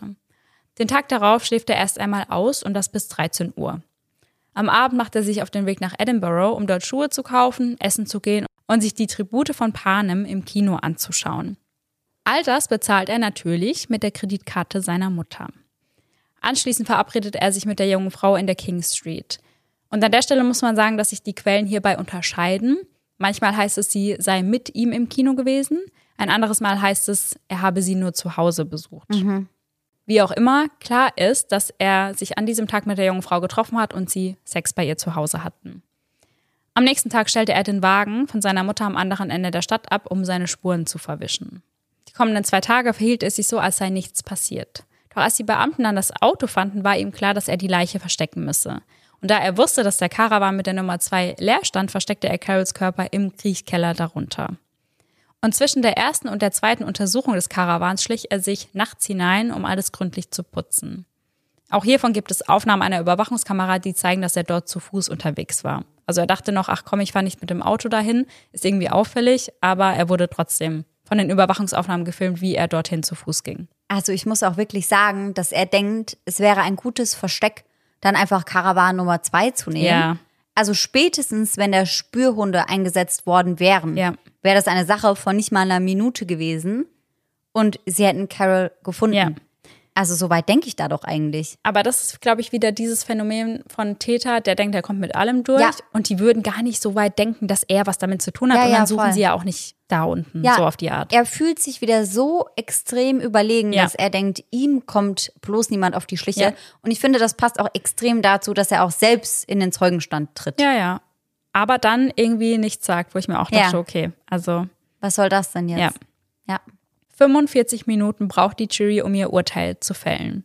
Für Lorraine fühlt es sich an wie eine Ewigkeit, doch für das Gericht ist das eine sehr kurze Zeitspanne. Selten entscheidet eine Jury so schnell. Sie befinden Ross des Mordes an seiner Mutter für schuldig. Er erhält eine lebenslange Haftstrafe mit einer Mindesthaftdauer von 18 Jahren. Seitens Ross folgt daraufhin keine Reaktion, was Lorraine und dem Rest der Familie schwer zu schaffen macht. Sie sagt dazu, es gab keine Reaktion seinerseits. Ich starte ihn an. Bitte reagier. Zeig etwas Reue. Das ist deine Mutter, die du ermordet hast. Auch der Richter hat noch ein paar Worte an den Verurteilten übrig. Wie sie mit ihrem Gewissen leben konnten, nachdem sie ihre Mutter getötet haben, weiß ich nicht. Lorraines Mann empfindet die Strafe als zu gering. In einem Interview sagt er, dass Ross jünger sein wird als Carol, als sie starb, wenn er wieder auf freien Fuß kommt. Dabei muss man aber ja auch sagen, es heißt ja nicht, dass er nach 18 Jahren auf jeden Fall freikommt. Er kann ja dann einen Antrag stellen, aber es kann ja auch sein, dass er viel länger sitzt. Ja, dass dem Antrag halt einfach nicht stattgegeben ja. wird. Und ich muss auch ehrlich sagen, ich kann mir vorstellen, bei dem, was du bisher erzählt hast, dass das auch so kommen wird. Denn bisher zeigt er ja gar keine Einsicht. Mhm. Er hat die Tat ja nicht mal gestanden, ja. so wie ich das verstanden habe. Und dementsprechend kann er ja auch keine Reue zeigen, mhm. wenn er weiterhin so tut, als wäre er es nicht gewesen. Ja. Und wenn er das so fortsetzt, dann wird er definitiv nicht nach 18 Jahren freikommen. Und ich finde auch, da wird sicher auch berücksichtigt, wie er sich nach der Tat verhalten hat. Also er war ja ja, ganz normal. Er war feiern, er war auf Dates, er hat ihren Ring verpfänden wollen. Es hat gar nicht so gewirkt, als würde ihn das irgendwie tangieren, ja, was er getan ja. hat. Und auch nach dem Prozess ist der Horror für den Rest der Familie noch nicht vorbei. Denn obwohl Ross für den Mord an Carol verurteilt wurde, bleibt er weiterhin der Testamentsvollstrecker. Das heißt, er verfügt nicht über das Geld, verwaltet es aber. Dazu zählt dann natürlich auch das Haus. Das heißt also, Carols Sachen sind weiterhin in dem Haus, doch Lorraine darf es nicht betreten. Sie starten eine Petition, um dieses Gesetz ändern zu lassen. Den Link dazu habe ich euch auch in die Shownotes gepackt. Aktuell haben sie 63.957 Unterschriften gesammelt und ihr nächstes Ziel sind die 75.000. Auch absolut zu Recht, weil das schockiert mich wirklich extrem. Ja. Wie kann es sein, dass er, selbst nachdem er seine Mutter ermordet hat, noch immer wie auch schon vor ihrem Tod, die Macht über sie hat ja. und über sie verfügen kann. Ja. Und er darf dann nämlich auch entscheiden, wer das Haus betreten darf. Und natürlich erlaubt der Lorraine nicht, das Haus zu betreten. Ja, Einfach um nochmal ein bisschen seine Macht zu zeigen. Ja, und ganz ehrlich, Lorraine hat schon so viel gelitten aufgrund ja. von ihrem Bruder. Und er hat ihr schon so viel angetan. Also alleine, dass er ihr die Mama genommen hat. Ja. Schon vorher, indem er den Kontakt verboten hat und sie dann letztendlich komplett aus dem Leben gerissen hat. Also, dass sie dann nicht mal in das Haus darf, ja. um sich vielleicht irgendwelche Gegenstände als Erinnerung zu holen oder um die Sachen eben aus dem Haus rauszuholen, in dem sie angegriffen wurde von ihrem eigenen Sohn. Ja. Also das finde ich halt ganz grausam. Total. Aber das spielt er halt wieder total mit seiner Macht, mhm. was er eigentlich sein ganzes Leben lang auch schon gemacht hat. Ja, das passt sehr gut ins Bild. Ja. Auf der Seite der Petition heißt es, wir würden uns eine Änderung des schottischen Rechts wünschen, welches verhindern soll, dass verurteilte Mörder als Verwalter oder Vollstrecker des Nachlasses der Person fungieren können, für deren Tötung sie verurteilt wurden. Ross Taggart sitzt derzeit in Schottland im Gefängnis und diktiert seinen Anwälten, was mit dem Nachlass der Person geschehen soll, die er ermordet hat. Seine Schwester hat keinen Zugang zum Haus ihrer eigenen Mutter, um persönliche und sentimentale Gegenstände abzuholen, da er die Anfragen weiterhin ablehnt. Lorraine hat keine Bilder von oder mit ihrer Mutter aus ihrer Kindheit. Alle Familienfotos und Erinnerungen sind in einem Haus eingeschlossen, über das ein verurteilter Mörder entscheidet. Meine Frau und ihr Vater konnten seit diesem Vorfall im Jahr 2014 ihr Leben nicht weiterführen und hätten gerne einen Abschluss. Boah. Also so furchtbar und so grausam. Ja. Das ist halt wirklich einfach nur reine Schikane. Mhm. Im Oktober 2018 erlaubte er dann das Haus zu betreten mhm. für eine Stunde. Mhm. Doch als sie das Haus betritt, trifft sie fast der Schlag.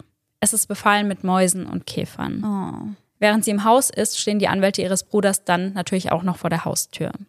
Nach dem Besuch sagt sie, das makellose Zuhause meiner Mutter ist nicht mehr ihr Zuhause. Es ist ein Haus für Mäuse, in dem die meisten ihrer Sachen angenagt und voller Kot sind. Ich wollte nur auf ihrem Bett sitzen und darüber nachdenken, was passiert ist. Ich musste immer kämpfen, hatte nie die Zeit, mich zu setzen, um an sie zu denken. Aber ich konnte nicht einmal auf ihrem Bett Platz nehmen. 2020 wird das Haus dann für 297.200 Pfund verkauft. Ob sie es schaffen, das Gesetz ändern zu lassen, bleibt offen, denn laut Lorraine kostet es 50.000 Pfund, die Sache vor Gericht zu bringen. Geld, welches sie nicht haben. Mittlerweile ist Lorraine Mutter zweier Söhne, hat ihre eigene Familie gegründet. Über ihre Mutter sagt sie, dass sie trotz allem, was passiert ist, immer ihre Mutter sein wird. Sie sagt, sie ist die einzige Mutter, die ich bekommen werde und ich werde sie für immer lieben. Also ich muss echt sagen, ich bin komplett baff Ja. und ich bin schockiert und ich bin sprachlos und ich bin sehr wütend. Mir fällt es auch ein bisschen schwer, das alles nicht ganz emotional einzuordnen. Ja, Aber ich bin so sauer und so schockiert, wie Ross sich verhalten hat, Ja. wie er sich benommen hat, was er sich alles rausgenommen hat, auch schon bevor er seine Mutter getötet hat. Also ich bin ja schon echt über diese Story gestolpert, wo er auf seine Schwester eingeschlagen und eingetreten hat Mhm. und die Mutter nichts gemacht hat und die Schwester sich wahrscheinlich auch nicht getraut hat, irgendwas dagegen zu tun. Ja. Also das fand ich schon mehr als schockierend. Aber alles, was du danach erzählt hast, hat sich ja immer noch mehr aufgebaut. ja. Also ganz, ganz, ganz furchtbar. Ja, total. Und ich habe ja viele Interviews mit Lorraine gesehen und sie weint eigentlich in jedem Interview mindestens einmal. Also man sieht, wie schwer sie das immer noch belastet alles. Denn ich habe mir auf Netflix When Missing Turns to Murder angeschaut.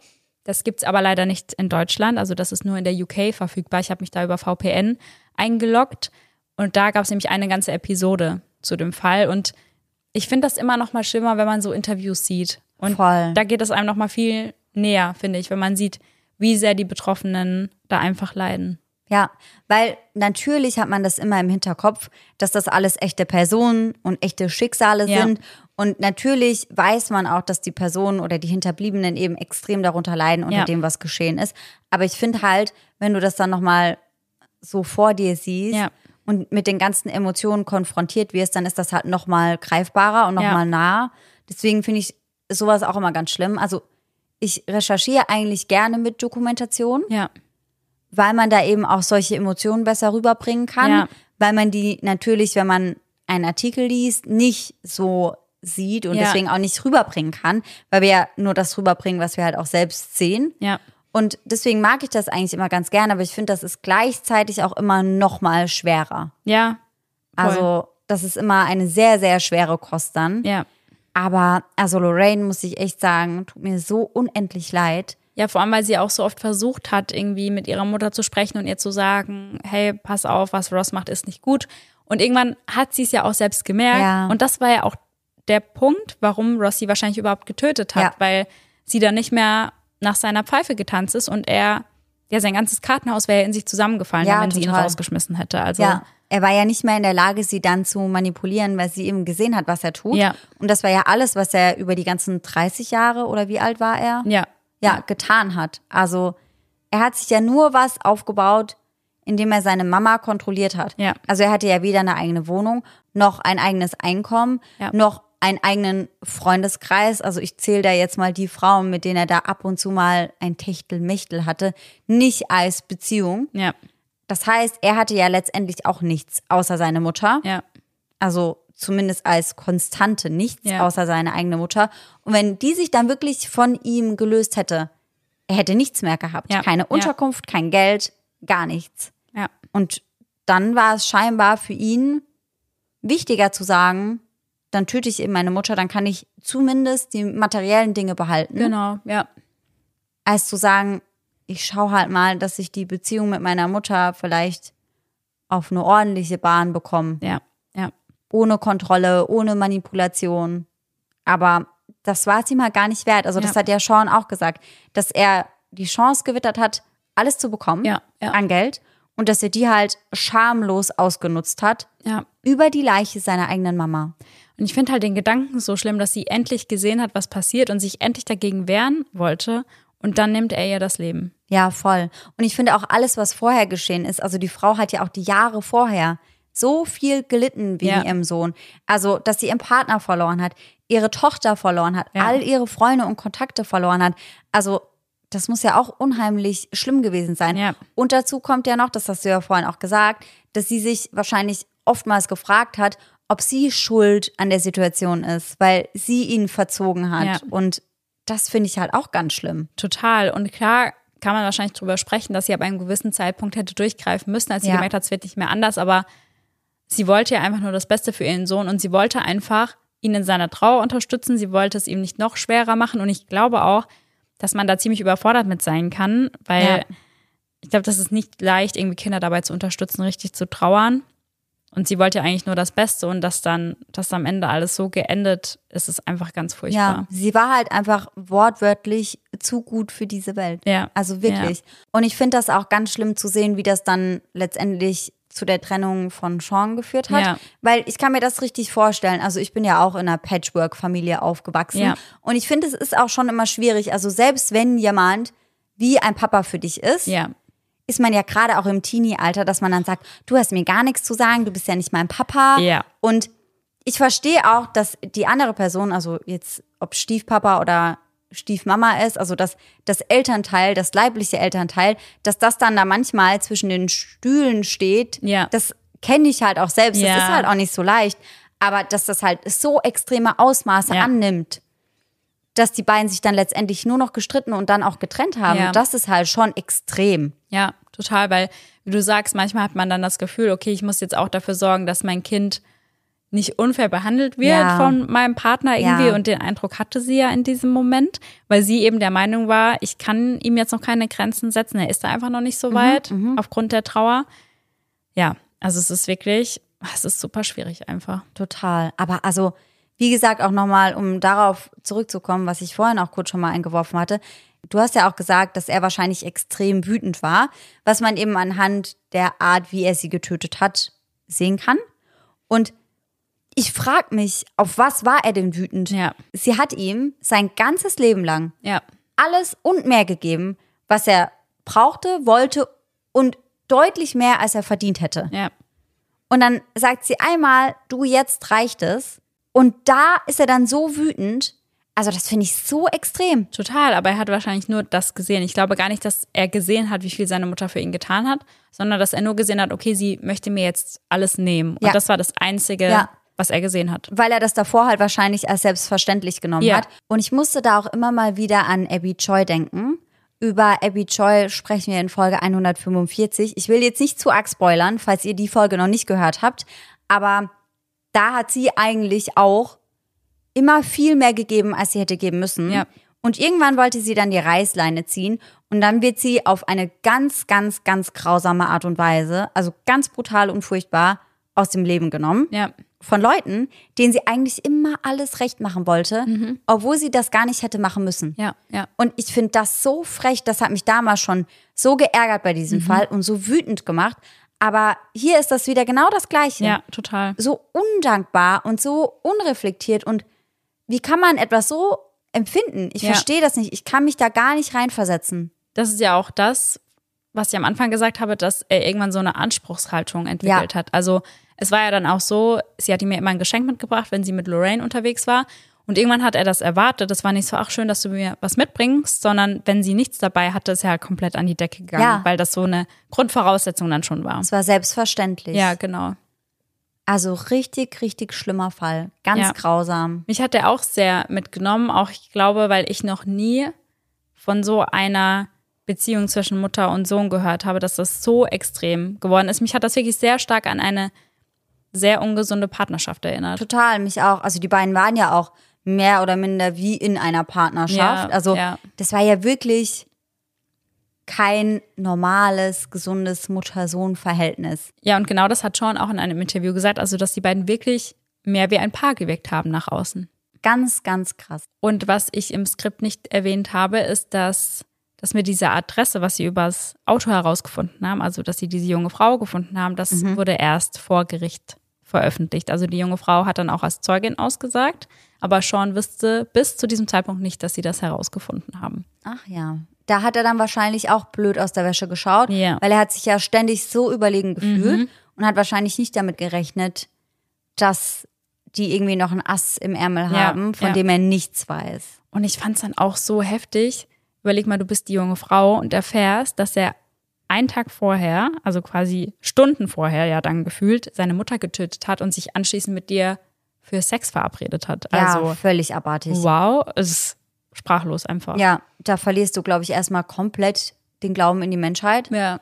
und bist beim Dating-Game wahrscheinlich auch erstmal raus. Ja. Was ich auch sehr gut nachvollziehen kann. Ja. Also wirklich ein sehr kranker Gedanke, weil man sich halt dann, glaube ich, auch denkt, selbst wenn er dieser Frau wahrscheinlich nichts angetan hätte, weil er davon ja keinen Vorteil Ja. gehabt hätte, denkt man sich ja trotzdem, wenn der imstande ist, seine eigene Mutter zu töten, Ja. was hätte er dann mit mir gemacht, wenn ich irgendwas gemacht hätte, was ihm nicht gepasst hätte? Ja.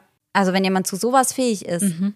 dann hast du im Nachhinein halt schon das Gefühl, du bist da irgendeiner Sache entkommen. Ja, vor allem, weil man ja auch gesehen hat, wie kaltblütig er war, dass er ihr noch den Ring abgenommen hat und den irgendwie zu Geld machen wollte oder keine Ahnung. Also wirklich ohne Worte. Und ich bin wie immer sehr, sehr gespannt auf eure Gedanken zu dem Fall. Lasst uns das auf jeden Fall bei Instagram zukommen. Sarah hat es zwar schon gesagt, aber da findet ihr uns unter eisendedark.podcast. Doppelt gemoppelt hält bekanntlich besser. Ja, definitiv.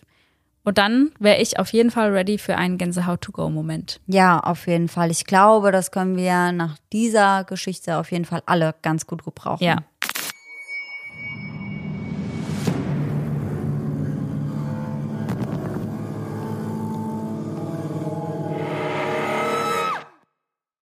Und ich habe euch heute einen Gänsehaut-to-go-Moment von der lieben Lara mitgebracht. Sie schreibt, Hallo, ich bin Lara und ich habe einen Gänsehaut-to-go-Moment für euch. Meine Eltern haben vor kurzem ein Haus gekauft, welches wir gerade renovieren.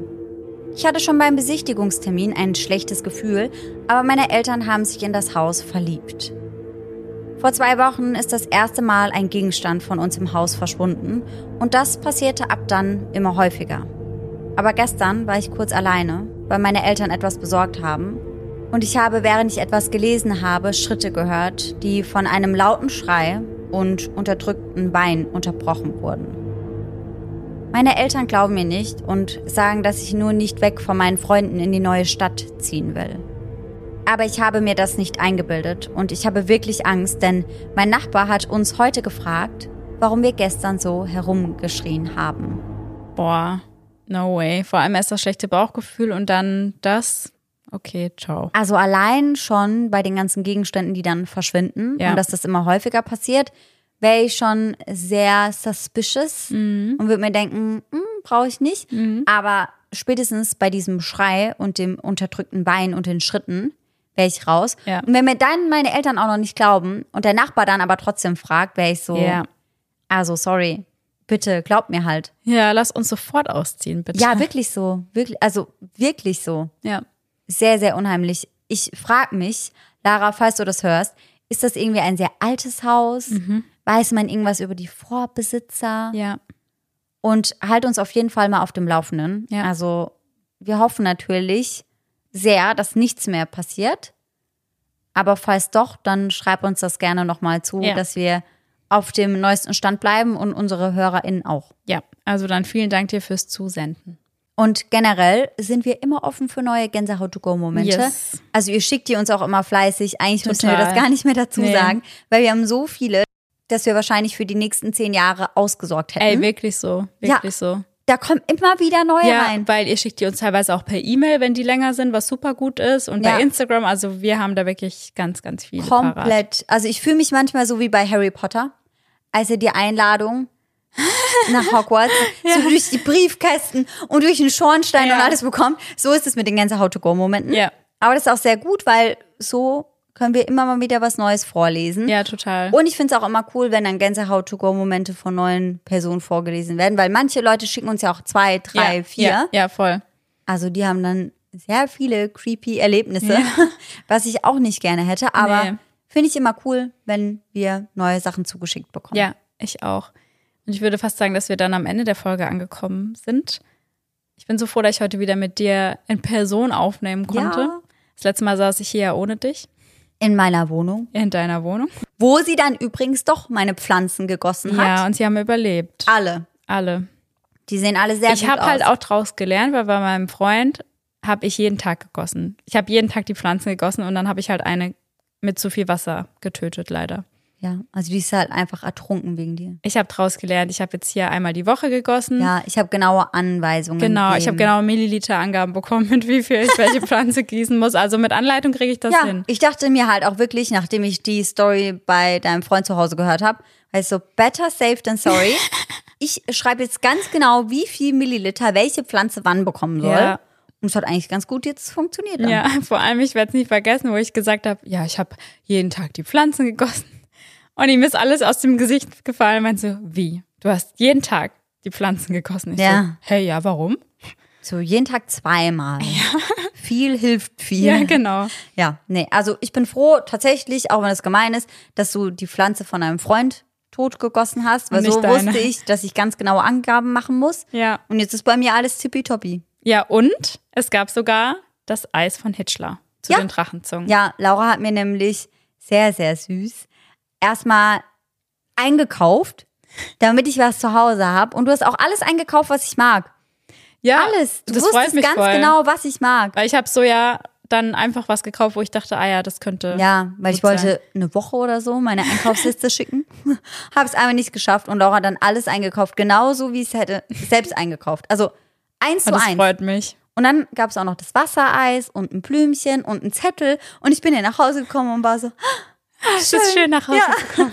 wirklich so. Und Ja, das Eis uns- ist sehr gut. Wir haben uns so lange nicht gesehen, da dachte ich jetzt los. Los geht's. Gib ich mir mal einen Riss. Ja. Und Laura hat jetzt auch was davon, weil in meiner Wohnung ist gerade ziemlich warm, Ja. weil wir zur Aufnahme leider die Klimaanlage ausmachen müssen und ich im Dachgeschoss wohne. Ja. Und deswegen können wir dann jetzt aber eins von den Hitchler-Eis essen. Yes, verdient. Auf jeden Fall. Und dann hoffen wir natürlich, dass ihr alle nächsten Sonntag wieder mit dabei seid und bis dahin schöne Träume. Bis dann. Tschüss. Tschüssi.